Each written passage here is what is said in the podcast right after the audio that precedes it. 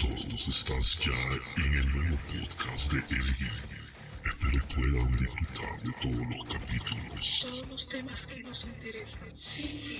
Al detalle, aquí solamente en el nuevo podcast de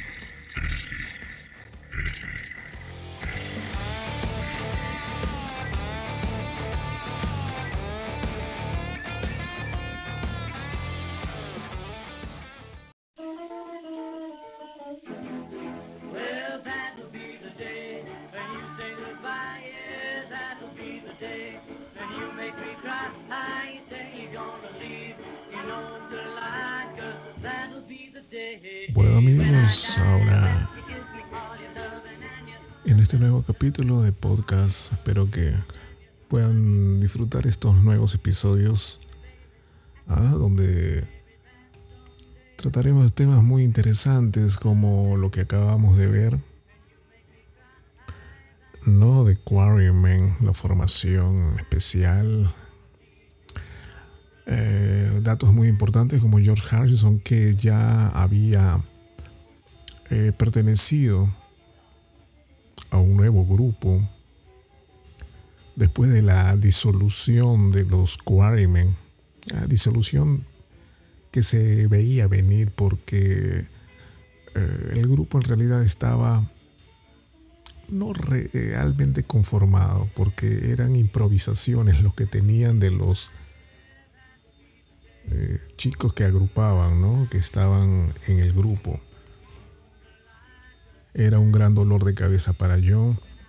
Y veremos también aquí en este capítulo eh, eh, la gran historia que la casualidad dio que nuevamente se formara el grupo Los Quarrymen por un problema que hubo con, en el cashback.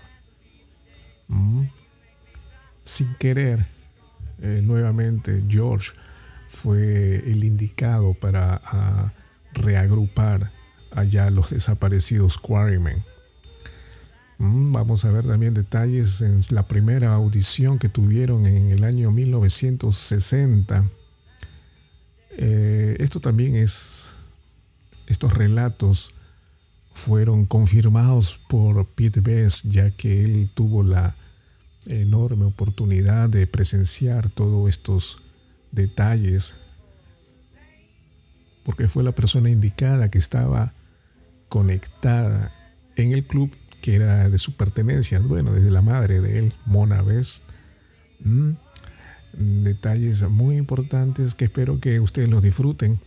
Ojalá que continúen con la audiencia y cualquier sugerencia, cualquier pregunta, cualquier detalle que ustedes quisieran saber, tan solo háganla llegar para poder aquí eh, tocar el tema de eso, ¿no? Bueno, sin más, disfruten de este nuevo capítulo, el segundo capítulo de este podcast, ¿ok? Ya para este momento en su nuevo integrante George con los Quarrymen, las presentaciones continuarían, pero los integrantes ya abandonaban el grupo porque no tenían el mismo interés y fuerza musical que los tres restantes. A pesar de eso, que aún continuaban con Colin en la batería. Y fueron, trataron de... Crecía más todavía el interés, pero sí en Paul. Fue así que se animó a poder querer grabar un disco. Fue la primera vez que intentaron hacer eso por cuenta propia, ¿no? Los Quarrymen graban sus dos canciones en Philips Sound Recording Service. Era un estudio casero en Liverpool. Esto sucede el 12 de julio de 1958. Fue la primera sesión de grabación con John, Paul y George. El estudio era la propiedad dirigida por Percy F. Phillips y estaba ubicado en la sala de estar de su casa, en la 38 Kensington. una casa adosada victoriana. Fue allí donde graban la famosa An Spy of All the Danger y una versión de That'll Be the Day de Buddy Holly.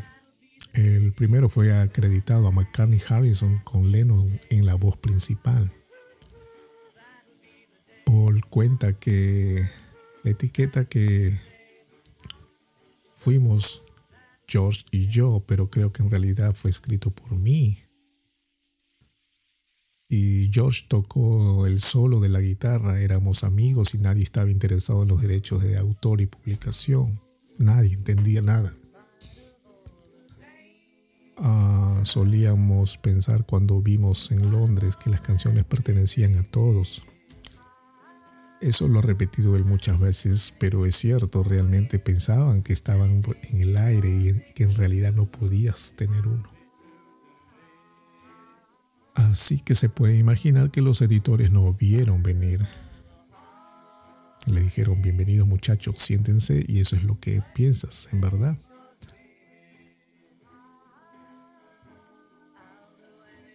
Y cuando George tocó, pensaban que él escribió y la puso. La grabación le costó al grupo 17 chelines y 3 peniques. Fue prensada ahí directamente en un disco de acetato y aluminio de 10 pulgadas para ser reproducida en 78 RPM. El libro de registro del estudio registra la sesión simplemente como skiffle doble cara de 10 pulgadas, directo de 11 3 pulgadas. Desde entonces se ha discutido la fecha precisa y los ex miembros del Quarrymen recuerdan que tuvo un lugar en fechas diferentes. Una placa azul instalada en la pared frontal de la casa el 2005 indica que la sesión tuvo lugar el 14 de julio de 1958. Un lunes por la entrada del libro de registro para esa fecha no menciona ningún grupo de skiffle.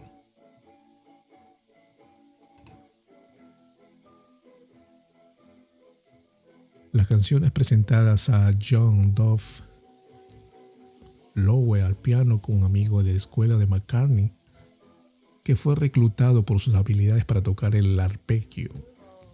Al comienzo de Mean Woman Blues de Jerry Lee Lewis, más tarde recordó la preparación que tuvo lugar antes de la grabación. John Lowe, que era el pianista, ah, recuerda que se ensayó en la casa Fortin Row de Paul, que fue bastante específico. Paul les dio indicaciones musicales a cada uno que deberían ser estrictamente leales a la letra y a la música. Nada de improvisación, la cual aceptaron todos de tocar. y había muchos arreglos en marcha, incluso hasta él, hasta ahí en entonces. ¿eh?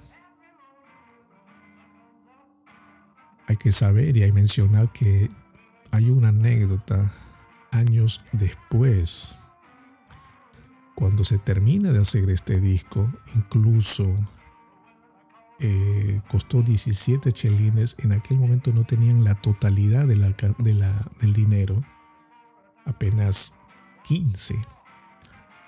No se les entregó el disco hasta que Paul pudo después de dos días volver y completar la cantidad. Fue allí donde le entregaron el disco y hubo un acuerdo entre ellos, los integrantes, que eran los cinco, de que cada uno él iba a tener por cinco días o una semana en casa de cada uno para que las pudiera escuchar. Y sucedió así al final de todo, el final de, de, todos fue John Lowell, que fue el último en quedarse con el disco. Pero se quedó más de 30, 40 años con ese disco, la cual Paul McCartney trató de localizar. Averiguó por cuenta propia qué había sucedido con aquel disco, se informó y resultó que John Lowell lo había tenido. Él se trató de comunicar con él. Él cuenta ah, que ah, trató de hablar con la familia de él porque no sabían la ubicación exacta de él, dónde estaba. Al final se contactaron. Paul trató de hablar con la madre de John Lowell para ver qué se podía hacer con ese disco que él estaba muy interesado nuevamente en tenerlo. Ya saben, por colección, para información, ¿no? Para todo mundo. No había sido publicado hasta aquel entonces. Ah, entonces, la verdad es que John Lowell mm, pidió dinero a cambio para él entregárselo. No se sabe en realidad cuánto dinero fue. Ah, John quedó un poco disgustado porque la cantidad él no esperaba que fuera tanta. Se presume, se puede decir que fue alrededor de casi 100 mil dólares em, que Paul pagó. Paul repite, fue eh, impresionante tener nuevamente aquel disco, el primer disco la primera grabación que ellos tuvieron y valió la pena haber pagado eso. Ah, y así fue que suscitó que rescataron esa copia um, y nuevamente estuvo en manos para todos, ¿no? Poder escuchar y deleitarnos de este tema.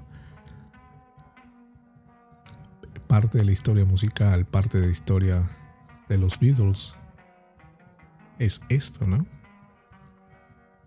Las canciones presentaban a John en el piano, que en aquel tiempo él era el amigo también de Paul en aquel tiempo, que estaba en la, misma escuela y sabía tocar muy bien el piano, por eso fue reclutado para poder entrar al grupo.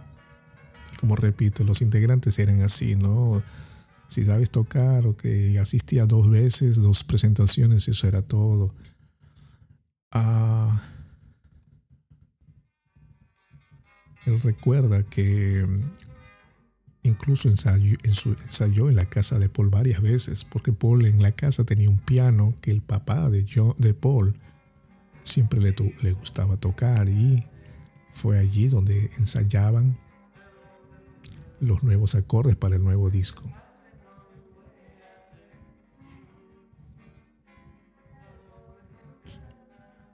para aquella grabación, los integrantes llegaron en un autobús con los amplificadores y las guitarras.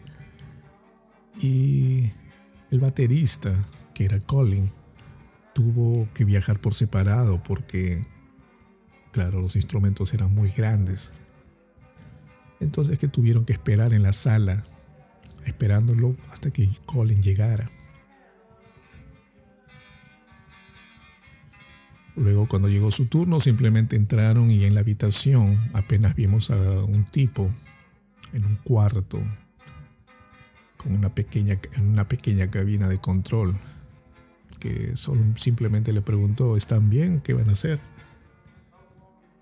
Y lo repasaron muy rápido, un cuarto de hora y todo terminó. La cinta se borró después de presionar el disco de goma en una laca de 10 pulgadas, práctica habitual de Philips para mantener los bajos en los costos también. ¿ah?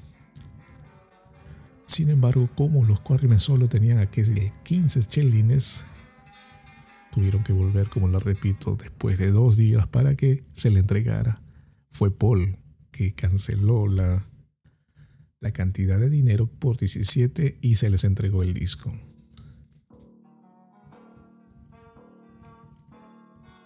Muy interesante detalle, ¿no? La cual muchos ignoraban esto, ¿no? Y el, la incomodidad de poder nuevamente tener en manos el propio disco de los Quarrymen que John Lowell eh, no se los entregó de una manera amable, sino un, un intercambio,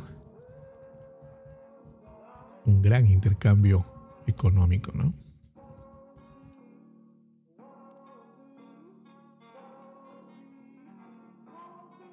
Y los Quarrymen después ya con las presentaciones que tenían, eh, digamos presentaciones de ese tipo, ¿no? Índole, más que todo en los sótanos de las viviendas o algunas presentaciones de algún aniversario en las calles. Nada a gran escala, era simplemente entre amigos, compañeros, vecinos, los que no se podía difundir aún todavía con fuerza. Mm, hasta ese entonces se podían aún presentar en la morgue, que era el sitio habitual de los eh, grupos de adolescentes que tocaban el skiffle. Ah, pero llegó ya un tiempo donde se tuvo esto que terminar, lamentablemente por el enorme eh, escándalo que ya se estaba formando en aquellas calles, en las avenidas cercanas a la morgue. Eh, como se había difundido en la noticia, eh, ya para el 8 de abril del 58, eh, las alteraciones que ya se estaban propagando, se permitía hasta un tiempo que 100 personas simplemente entraran y otra buena multitud se moría por entrar hasta el día 15 de abril. Eh, las entradas casi ni eran costosas, simplemente con una bebida era la opción para poder ingresar a la morgue y ver el show que se presentaba. Pero desafortunadamente cuantas más personas acudían al club, más atención no deseada atraía de los residentes del Oak Hill, hasta el punto que el 17 de abril eh, la señora Thompson anunció que tendrían que cerrar durante cinco semanas. Ah, la discoteca estuvo abierta dos noches, más los días 19 y 22 de abril de 1958, momento en el que la presión de los vecinos hizo que se hablara de cerrar ya totalmente la bodega hasta el día 19 de junio. Todo terminó definitivamente la noche siguiente donde Barney escribió el 23 de abril de que el señor Brown y compañía vinieron a la casa de la señora Thompson para decir que el sótano debe ser terminado. Aparentemente Brown no estaba contenta con los adolescentes que estén molestando y arrojen botellas de bebidas vacías en su jardín todo ese desorden, eh, la bulla, generaba un enorme malestar en los vecinos que tuvieron que hacer sus reclamos que al final fueron accedidos ¿no? para poder terminar con estas presentaciones y tristemente los grupos ya no lo veían con tanta alegría sino con bastante fastidio porque eh, no se les permitía no se le daba las facilidades para poder desarrollar más lo que a ellos les gustaba hacer, que era la música. Pero sin embargo, bueno, ya por su cuenta cada uno de los grupos empezaban a buscar sus propios caminos, como los Quarrymen, que ya eh, trataron de grabar su primera música, canción, como ya le hemos dicho hace un momento.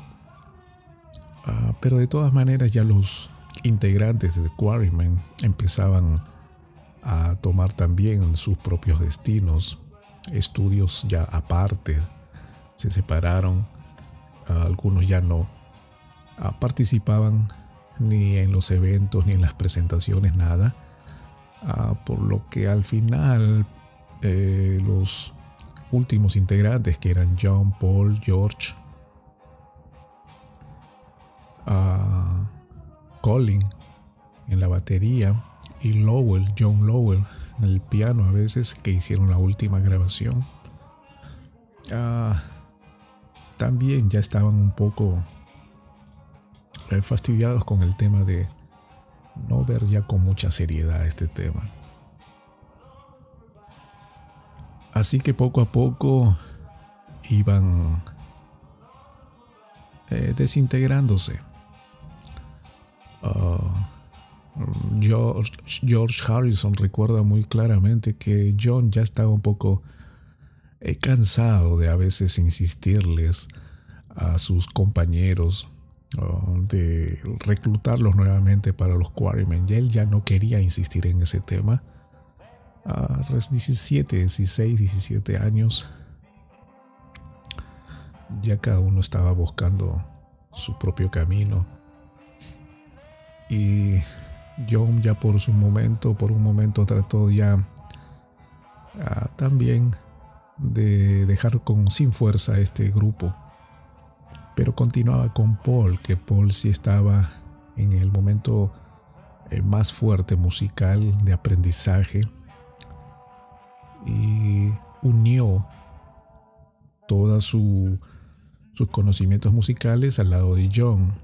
Los dos por su cuenta trataban de estar siempre unidos a aprender un poco más de algunos temas que estaban apareciendo en aquellos, años.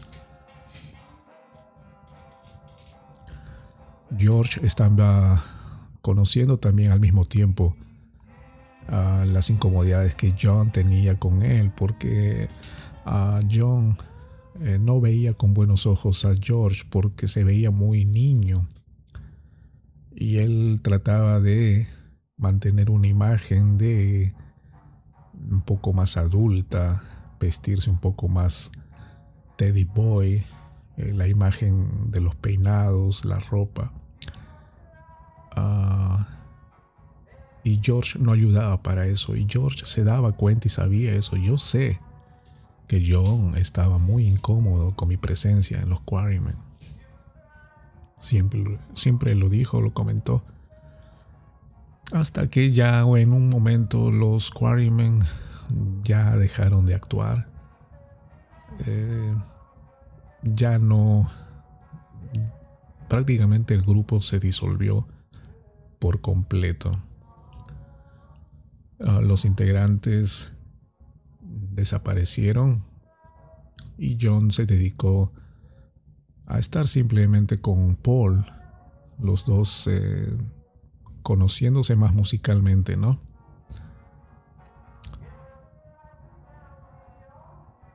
El punto es que, ah, bueno, nunca se menciona que el grupo Los Quarrymen eh, ya se habían disuelto. Eso no se había casi nunca mencionado en ningún tipo de informes documentales. Nunca se supo eso. Y la verdad es que así fue que sucedió. El grupo estaba desintegrado por completo.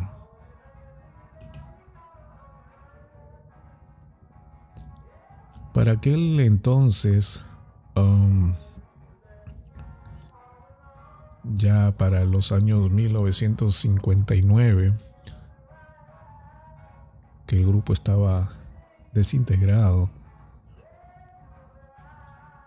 había aparecido por aquellos años una eh, también tratando de darle una nueva opción a los nuevos grupos que estaban apareciendo. Ya el Skiffer ya no se tocaba ni sonaba porque estaba apareciendo un nuevo género más fuerte que era el rock.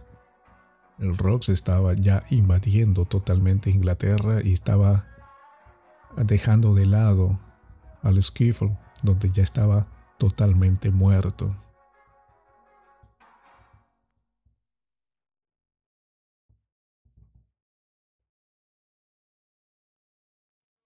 Entonces es donde por su cuenta también George Harrison empieza a tener eh, interés enorme en la música, ya que era del uno de los niños que tocaba muy bien la guitarra en aquel tiempo. claro, con conocimientos básicos, pero sobresalía sobre los demás. Eh, los demás lo tocaban aficionadamente, pero George tenía más conocimiento de los acordes y el ritmo musical que se tocaba en aquel tiempo. Fue así que eh, George integró un nuevo grupo, el grupo de Les Stewart Quartet. Mm, era un grupo que también se estaba iniciando y habían oído que em, la señora Mona Best en una casa enorme, la, la parte también del sótano, había empezado a formar una especie de nuevo club que él iba a llamar el Cashback. Cashback Club, la cual estaba tratando de reunir grupos de aquel momento para poder hacer un poco de dinero y diversión para los menores de edad, ¿no? Adolescentes de aquel tiempo. Y este grupo, Les Stewart, fue uno de los invitados para poder tocar en aquel club.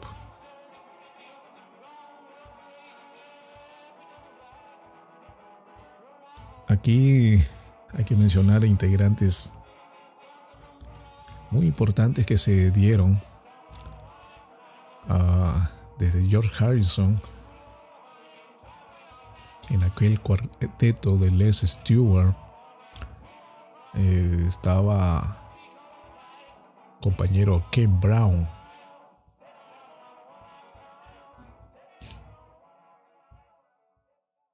Este grupo ya se había comprometido a tocar en el Cashback a quien le habían prometido a Mona Vez una reserva en la noche de la apertura del Cashback Club. Esto localizado en el Hyman's Green de West Derby. El club estaba situado en el sótano siempre de la casa victoriana, propiedad de la señora Mona Best, que vivía allí con sus dos hijos Rory y Pete Mona tuvo esa bonita idea de abrir un club para adolescentes principalmente para que sus hijos tuvieran un lugar donde pasar el rato con sus amigos, ya que en aquellos tiempos estaba muy restringido los lugares para adolescentes, no, no, donde no se les aceptaba en clubes para adultos, obviamente. Luego se le ocurrió la idea de presentar música en vivo, algo que creó un poco de competencia con los Lowlands el club existente en la calle eh, posterior, cerca donde vivía Mona Best. Y también allí tocaba Les Stewart Quartet. Poco antes de la noche del estreno, el 29 de agosto de 1959, el Les Stewart Quartet tuvo un problema donde Stewart, el creador o el fundador o el líder de la banda, eh, salió muy furioso con el guitarrista Ken Brown porque eh, tuvo una un intercambio muy fuerte en la que lo hizo enojar con Stewart porque él se había comprometido con Mona vez a hacer la presentación y él no se había presentado en algunos eh, eh, ensayos y había llegado muy tarde la cual que él decidió terminar con el grupo y romper en aquella misma el mismo día del estreno. Entonces al final Ken Brown y George ah, se quedaron huérfanos musicalmente, ¿no? Porque el grupo se disolvió en el instante, el día mismo del estreno. Y Ken Brown mm, y George no sabían cómo resolver ese problema. Ya para aquel momento, él fue el mismo George Harrison que, eh, hablando con Ken, dijo que conocía a dos amigos que podían solucionar o ayudar en el problema para hacer la presentación en el cashback. Y fue así que Ken Brown le pidió que por favor llamara a esos dos amigos. Claro que esos dos amigos eran nada más ni nada menos que John y Paul McCartney. Los llamó, aceptaron y llegaron. Cuando estuviesen presentados el mismo, en la misma noche, iban a ser los cuatro, John, Paul, Ken y George Harrison. Aún no sabían cómo llamar porque Mona quería presentarlos con un nombre del grupo. A la cual George fue el de la idea que le diga a John, eh, hay que rehacer el nombre nuevamente de los Quarrymen. Ah, que a todos le agradó, en especial a John, y John fue y habló con Mona para que los presentase como los Quarrymen nuevamente. Entonces eh, los Quarrymen repentinamente reactivados tocaron esa noche de apertura y todos los sábados siguientes hasta el 10 de octubre de 1959 cuando tuvieron después otro desacuerdo con Mona Bess. Ah, y lamentablemente el origen de este problema iba a ser nuevamente Ken Brown. Él, estaba en el cashback pero no pudo actuar eh, debido a que tenía un fuerte resfriado. No obstante, al final de la noche, Mona todavía le pagó a Brown su parte de la tarifa del grupo. Él recibió alrededor de 15 chelines y Paul se disgustó mucho, eh, quien no vio ninguna razón por la cual Brown debería recibir pago cuando no había tocado. A pesar de ser responsable de traer a Ken y a los Quarrymen, las lealtades de George estaban con John y Paul lo siguió fuera del grupo. Ah, de esto hay muchas ah, fotografías, la cual se puede claramente ver ¿no? el tiempo que ellos estaban todavía los cuatro formados allí. No tenían batería, eran simplemente las cuatro guitarras. Esto también lo cuenta y lo certifica totalmente Pete Best, que en aquel tiempo fue que los conoció a los cuatro y él observaba, claro, lógicamente porque él vivía allí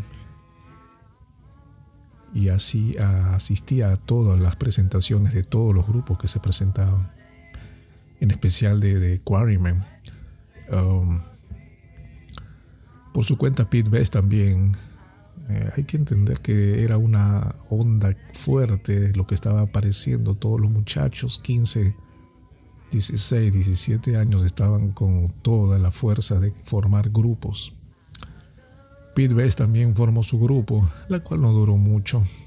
Eh, duró lo posible para poder eh, dar rienda a sus fuerzas musicales, ¿no?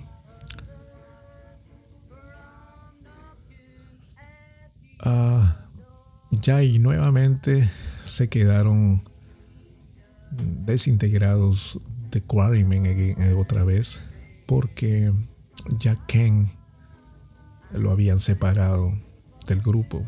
Al final nuevamente John, Paul y George quedaron los únicos de los Quarrymen. Pero ellos tres ya después de esto, sin los contratos, no había nada de presentaciones, eran simplemente los tres por sus cuentas.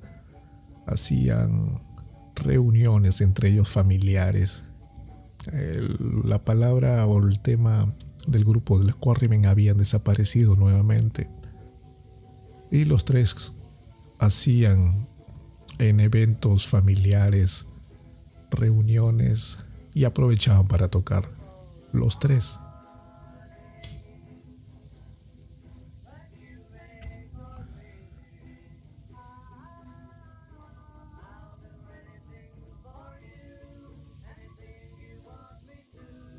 De esto hay mucha evidencia musical que se hizo. Se grababan ellos haciendo sus ensayos, temas que les gustaba tocar en aquel momento en la casa de John y de Paul. Más en la casa de Paul porque era muy complicado hacer eh, este tipo de ensayos en la casa de John porque eh, la tía Mimi, el John vivía ya definitivamente en la casa de tía Mimi porque su madre de Julia, la madre de John, había fallecido en un accidente. Y era muy complicado porque la tía era muy estricta y no veía con mucho agrado esto de la música para John. Eh, por eso es que optaban siempre ir a la casa de Paul cuando el papá de Paul salía a trabajar. Y ahí era donde hacían sus grabaciones, donde hay muchos, afortunadamente hay muchas um, grabaciones que hasta hoy día se pueden oír. Eran grabaciones primitivas, ¿no? Grabaciones que se hacían en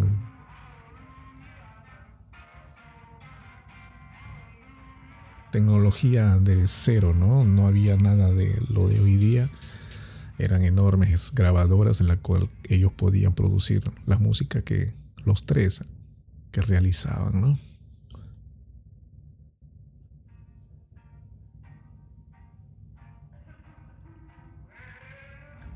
Pero pues también por el momento eh, llega el momento donde tocan hacer las presentaciones que ya casi no existían, pero vino una muy importante. Ya para aquel entonces, en el año, un año antes, en el año 58, el famoso club Jacaranda, que abría sus puertas eh, durante el día, era un café y un snack bar que atraía tipos bohemios a la escuela de arte cercana que eh, bajaban al Lester Street para comprar sus suministros de, en Jackson, la tienda de arte frente a la número 23 por la noche. Alan y Beryl, Beryl la esposa de Alan Williams, convirtió el sótano del club privado para miembros con la atracción novedosa de entretenimiento musical, proporcionado por el Royal Caribbean Steel Band era un grupo de músicos de las Indias Occidentales y a quienes Williams le dio una residencia.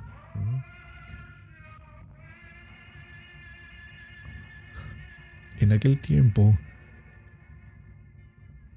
eh, John y Stuart, eh, compañeros del instituto de arte que de ellos asistían, siempre frecuentaban al, al Jacaranda, más conocido como el Jack.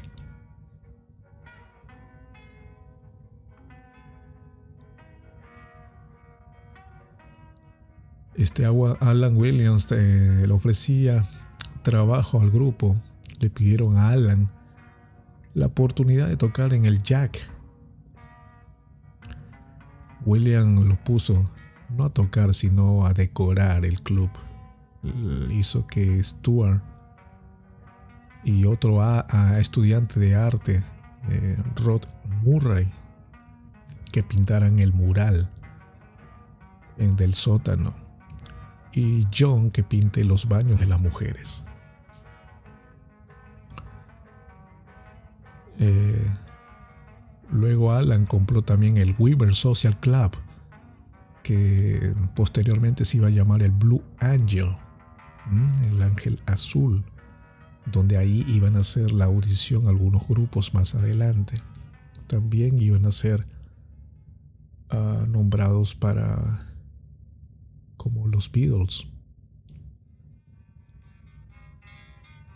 En marzo de 1960, el empresario pop Larry Pearce trajo a la ciudad a los rockeros estadounidenses James Vincent y Eddie Cochran,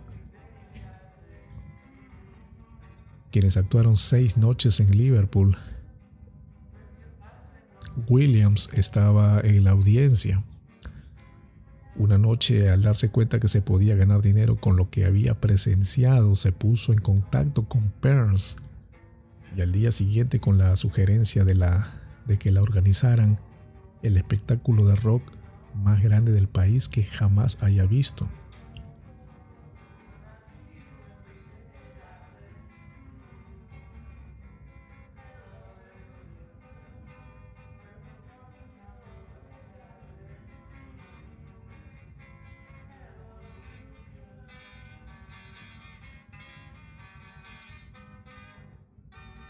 Mayo, Larry Pérez vino a la ciudad a hacer una audición. Fue 10 de mayo de 1960. Era el gran agente de Londres. Sus actos casi tuvieron un apellido violento. Estaba Ronnie Wincherley, que se convirtió en Billy Fury, y un tipo menos furioso que aún no conoces, un chico dulce de Liverpool, el primer hombre que el local que logró a nuestros ojos, según comenta. Tenía otro apellido como eh, el tempestuoso. Larry Pearls tenía algunos cantantes nuevos que estaba sacando a relucir musicalmente y estaba buscando grupos para que le haga acompañamientos. El principal, que iba a ser Billy, eh, fue a la audición también el 10 de mayo de 1960.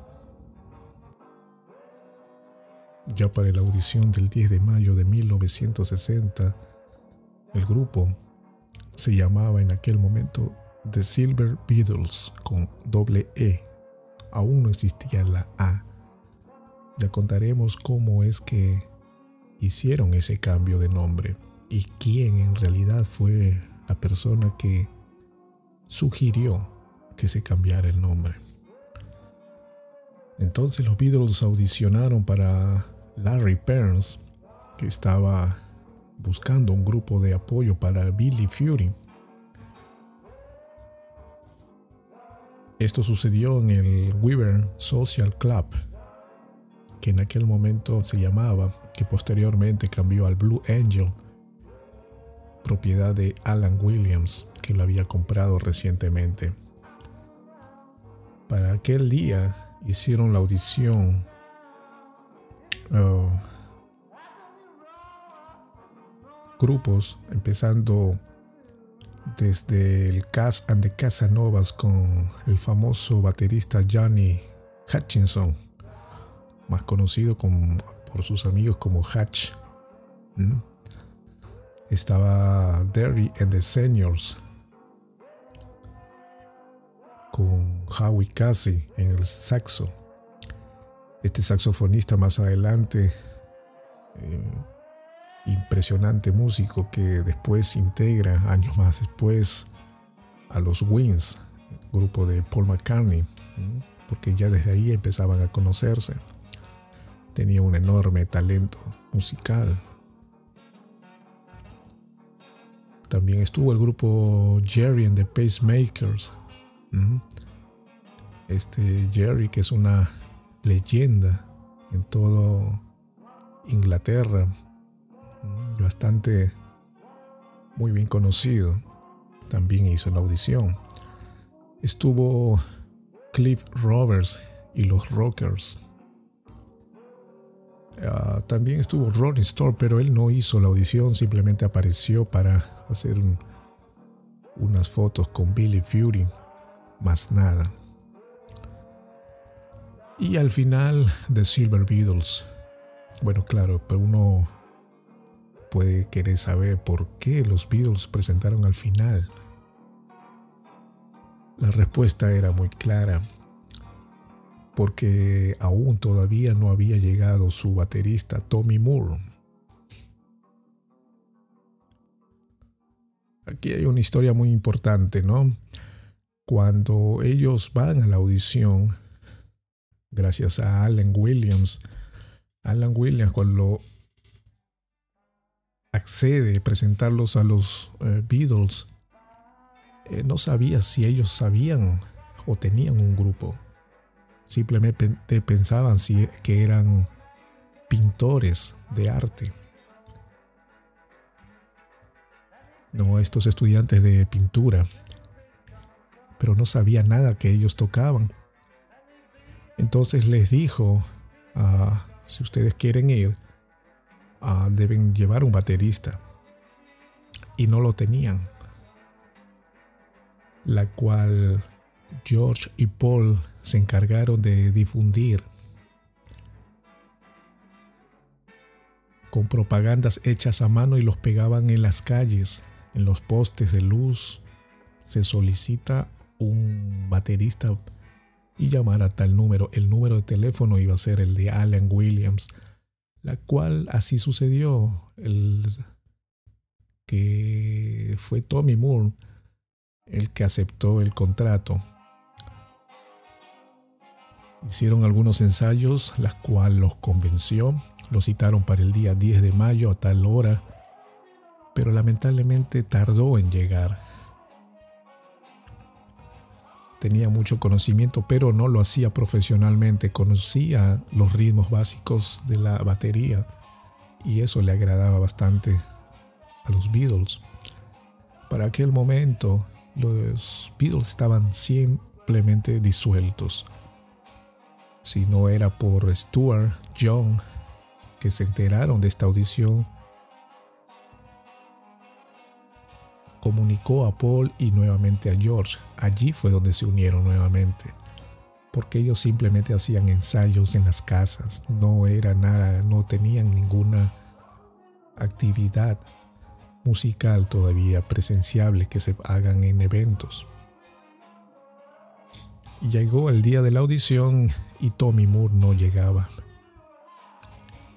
Por eso es que se presentaron al final. Pero cuando les llega el turno y no tenían baterista, hablan con Alan para que convenciese o le pidiese un favor a Hutchinson para que haga los temas en reemplazo de Tommy, la cual él accedió muy amablemente.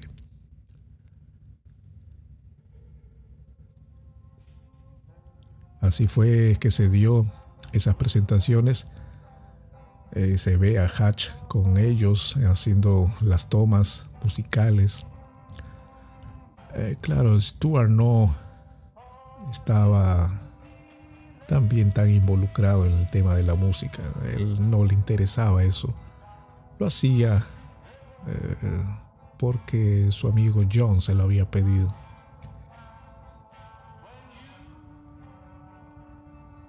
Hicieron algunas interpretaciones, ya le habían dado los eh, consejos a Stuart que no se, posara delante de la cámara o diese la espalda o hacer eh, porque le iban a darse cuenta en las ah, en los algunos acordes que él iba a hacer podría desafinar Después de dos canciones apareció el baterista Tommy Moore.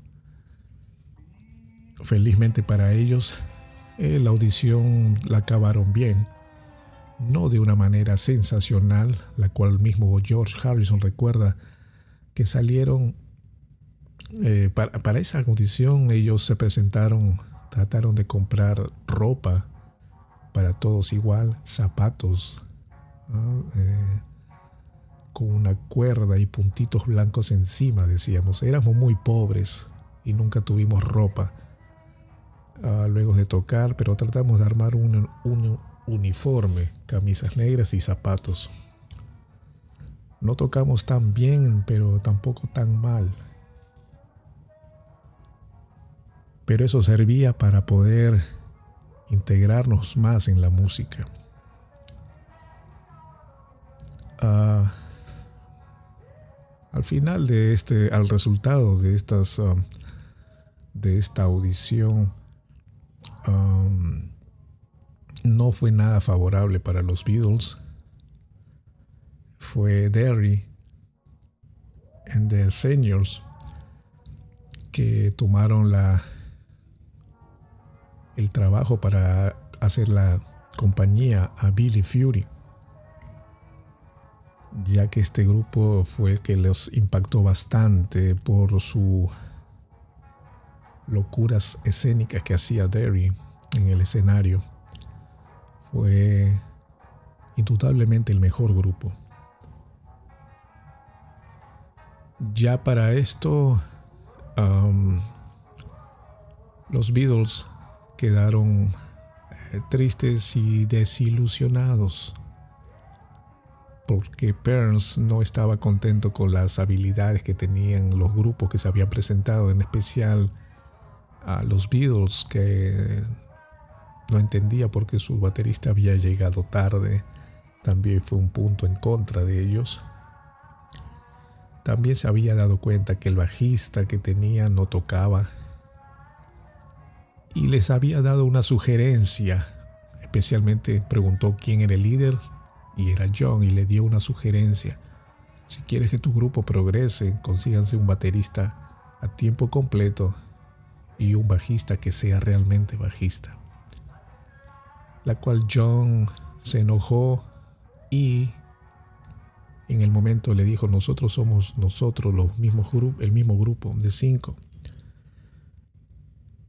Y nada va a cambiar. Según Alan Williams, los Silver, los Silver Beatles impresionaron a Fury, a Billy Fury, que ya los ah, habían conocido anteriormente. Incluso el primo de Arthur Kelly era el mejor amigo de George Harrison y estaba ansioso para usarlos, pero Burns echó agua al fuego cuando le preguntó a Williams si el grupo podría tocar algo sin el bajista. Allí es donde John reacciona y no acepta porque decían que todos o nadie.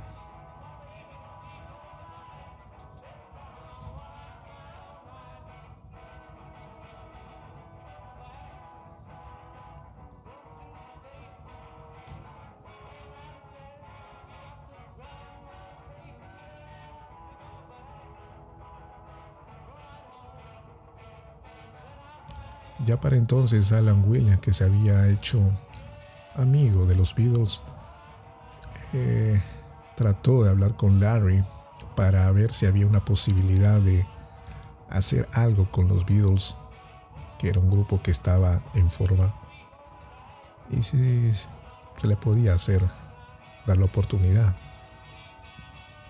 En la cual Larry aceptó y le dio el trabajo para que haga el acompañamiento con Johnny Gentle. Era también otro cantante que estaba él promocionando. Y fue así donde ellos hacen una gira por Escocia, la cual fue fatal, totalmente horrible, como ellos lo describen después, que para esta gira, Stuart, Paul, George, John y Tommy eh, quedan emocionalmente destrozados porque iban con toda la ilusión de hacer algo más que lo que ellos iban a querer hacer y los resultados fueron adversos.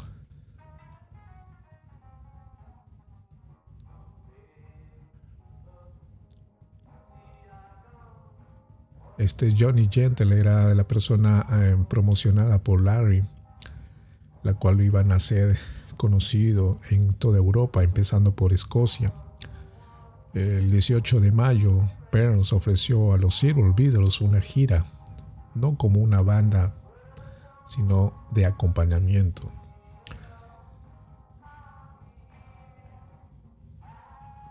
La gira duró nueve días por Escocia, comenzó en Aloha El 20 de mayo.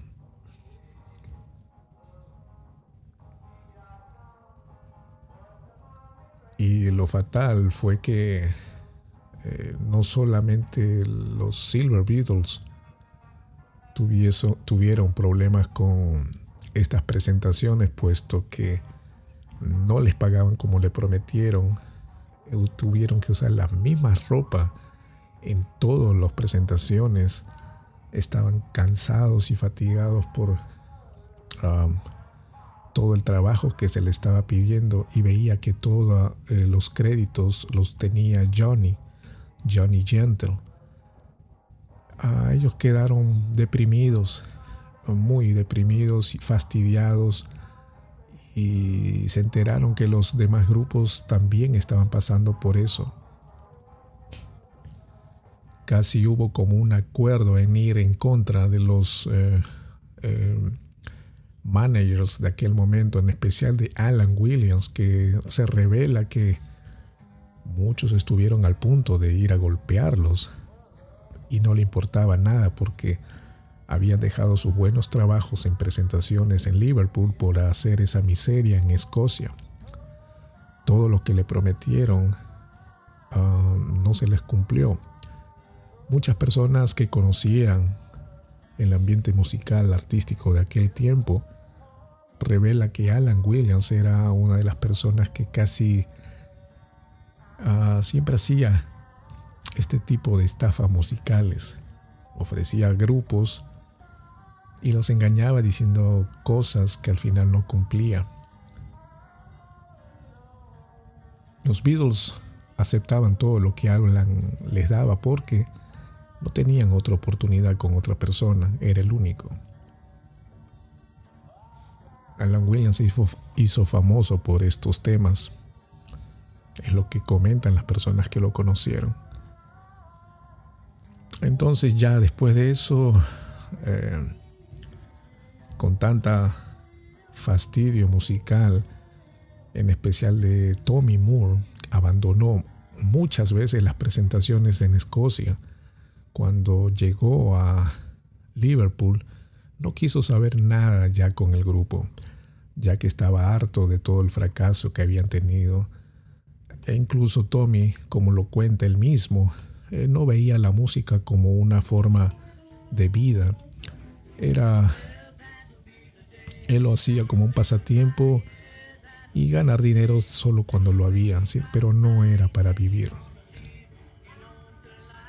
Él era la persona que más declinó en el grupo. Eh, los Beatles habían tenido mucho cariño con él porque era una persona mayor que ellos, sabía tocar la batería, les gustaba cómo él tocaba Ah, pero lamentablemente Tommy no estaba cómodo con las presentaciones y nada de la música con los Beatles. Ya en aquel tiempo eh, los Beatles tuvieron muchos problemas musicales en sus presentaciones porque los contrataban en salones de salones de baile, la cual tuvieron cada momento muchas peleas, muchos desórdenes. Esto fastidiaba a ellos mismos.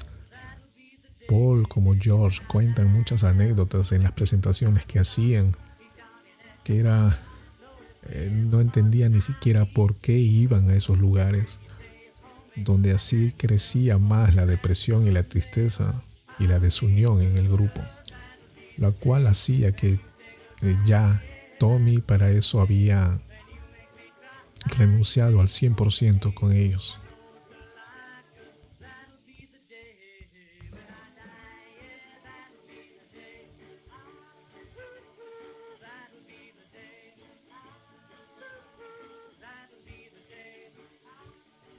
Pero fue tanto así que tenían fe en su baterista que los Beatles llegaron al extremo de ir hasta buscarlo a Tommy y animarlo nuevamente. Ah, lo buscaban siempre a su casa, en el apartment que tenían. Él, que era casado, lo buscaban, él accedía. Por lástima, él lo decía. Su última presentación fue en el Cashback, o perdón, en el Jacaranda, última presentación que él tuvo, con los Beatles. De allí nunca más quiso saber de ellos o de las presentaciones. Los Beatles fue a buscarlo nuevamente a su casa, la cual su esposa, de Moore, abrió una ventana por el piso de arriba y gritó que se pueden enojar o hacer lo que sea y que lo dejen en paz, que él ya no iba a volver a ese trabajo. La cual allí fue la última vez que aceptaron ya definitivamente que Tommy no iba a estar con ellos.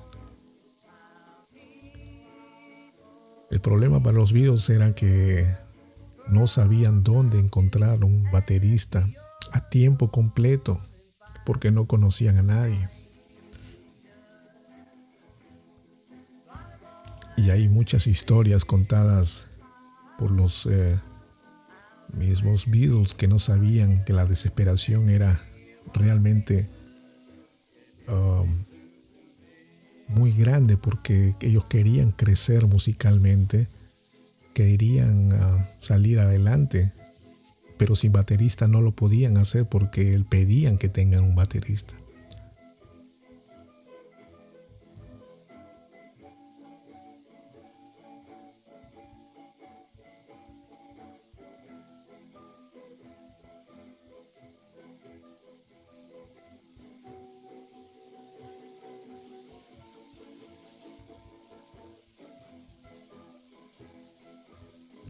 Así es donde se sentaron una vez en el Jacaranda John, Paul y George para tratar de resolver este problema que les estaba dando muchos dolores de cabeza. Tenían presentaciones y no sabían cómo resolver este tema, a la cual estuvieron todos tratando de ver qué manera podían salir de esto. Y fue que apareció una nueva persona, Norman Chapman. Y esto se da porque escuchan casi en la parte posterior del Yacaranda, en la calle eh, siguiente, a un ruido de batería que había, a la cual fueron y encontraron a la persona indicada que era Norman Chapman. Era una persona que trabajaba en una tienda de hacer cuadros, remodelaciones de cuadros, marcos de cuadros. Y en sus tiempos libres se dedicaba a tocar la batería. Él trabajaba de lunes a viernes y solamente los sábados lo hacía por distracción. Fue Así que trataron de hablar con él y él accedió muy bien. Pero al final solamente él se presentó por tres funciones y solamente fueron los tres sábados. Ah, de allí él se enlistó en las Fuerzas Armadas, la cual ya desapareció por completo del ámbito musical. Es anecdótico porque George cuenta detalles que Norman tocaba muy bien la batería.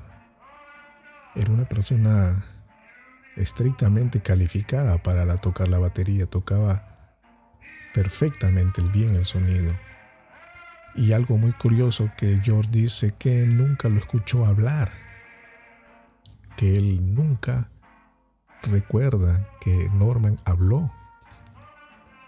Era un tipo muy tranquilo, y muy cumplidor.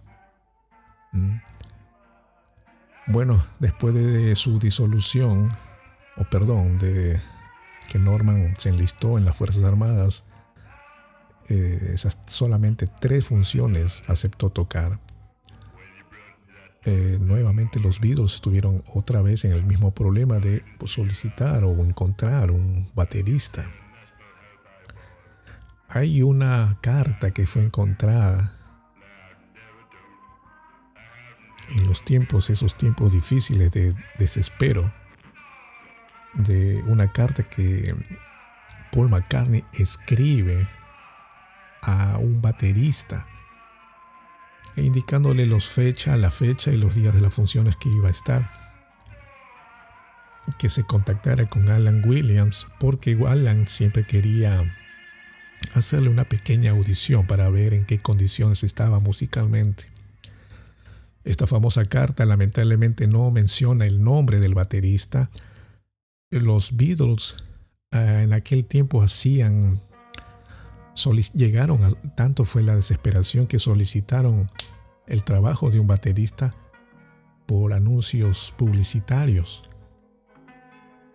En los anuncios publicitarios habían solicitado el trabajo de un baterista a la cual una persona había respondido y existe esa carta escrita a puño y letra de Paul McCartney. Lamentablemente no se conoce el nombre de aquel baterista y si en verdad accedió a aquel trabajo. Tampoco hay fotografías ni pruebas que afirmen que existía esa persona, ¿no? O cumplió con algunas funciones. Estos detalles se deben mencionar porque pasaron, sucedieron, existen las pruebas, pero no sé en realidad que fue el motivo que no se menciona. Cosas muy eh, importantes ¿eh? para la formación. Hasta que resulta el nuevo, la nueva opción de batería, George Harrison recordó que tenía una persona que ya había conocido en los años anteriores, 58 y 59, un tal Pete Best, que había tenido un grupo llamado Black Jacks, que no duró mucho, eh, pero que le habían comprado una batería para Navidad Mona vez le había comprado porque Pete estaba interesado en hacer su grupo, ¿no? y le interesó tocar la batería. Pete eh, intentó también tocar la guitarra, pero él cuenta que eh, no se sentía a gusto con eso y le fascinó más los sonidos de la batería, la cual su madre Mona vez le compró para Navidad y George, que ya había estado en el cashback primero que John y Paul sabía de él.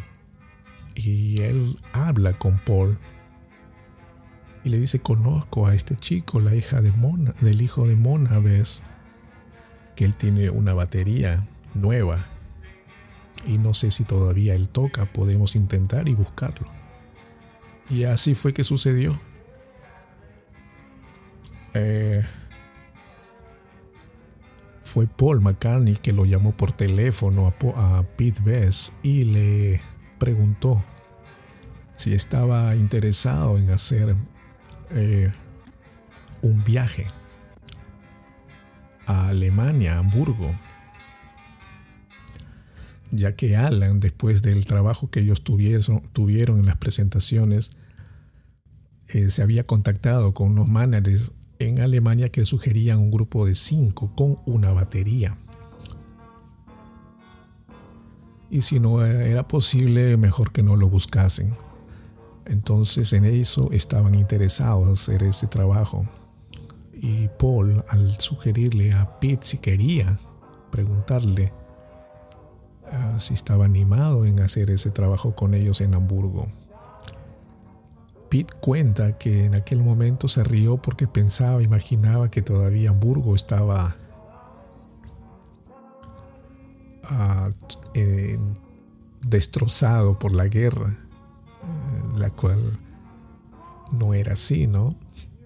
Él dice, cuando me dijo Hamburgo yo creí que toda era ruinas. Decía, ¿en qué lugar te vas a presentar si eh, todo debe estar en ruinas, no hay lugares para presentarse. Ah, lo cuenta como anécdota, ¿no? Pero la respuesta que le dio no fue ni un no ni un sí, fue como un, eh, ¿por qué no? Paul le dijo, bueno, si estás ah, interesado, ah, hagamos el ensayo, vas a ir le dio la dirección llegó y el que después de hacer dos, tres o cuatro acordes eh, musicales de dos golpes de batería, él se dio cuenta que detrás del mostrador de la pared del frente había escuchado la voz y esa voz era de Alan Williams que dijo no está mal, está ok. Entonces allí fue la aprobación. La audición especialmente era aceptada por Alan Williams. Él aceptó él la confirmó y todo se aceptó para poder hacer la nueva gira a Hamburgo.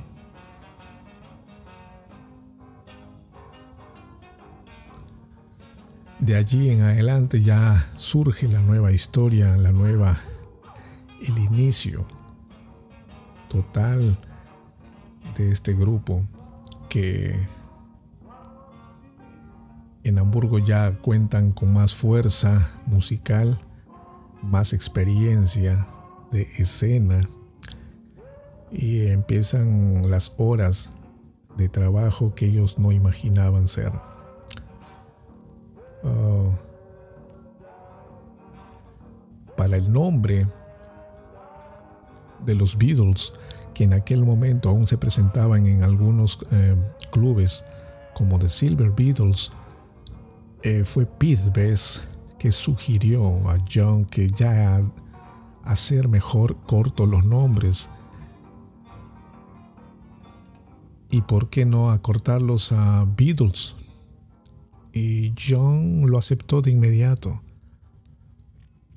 John, al ver lo que Pete dijo, cortarle a Silver, aceptó. Entonces de allí empieza a cambiar ya el nombre de, de Silver Beatles por The Beatles con ese nombre llegan a Hamburgo. No llegan con el nombre de Silver Beatles, llegan con el nombre de Beatles.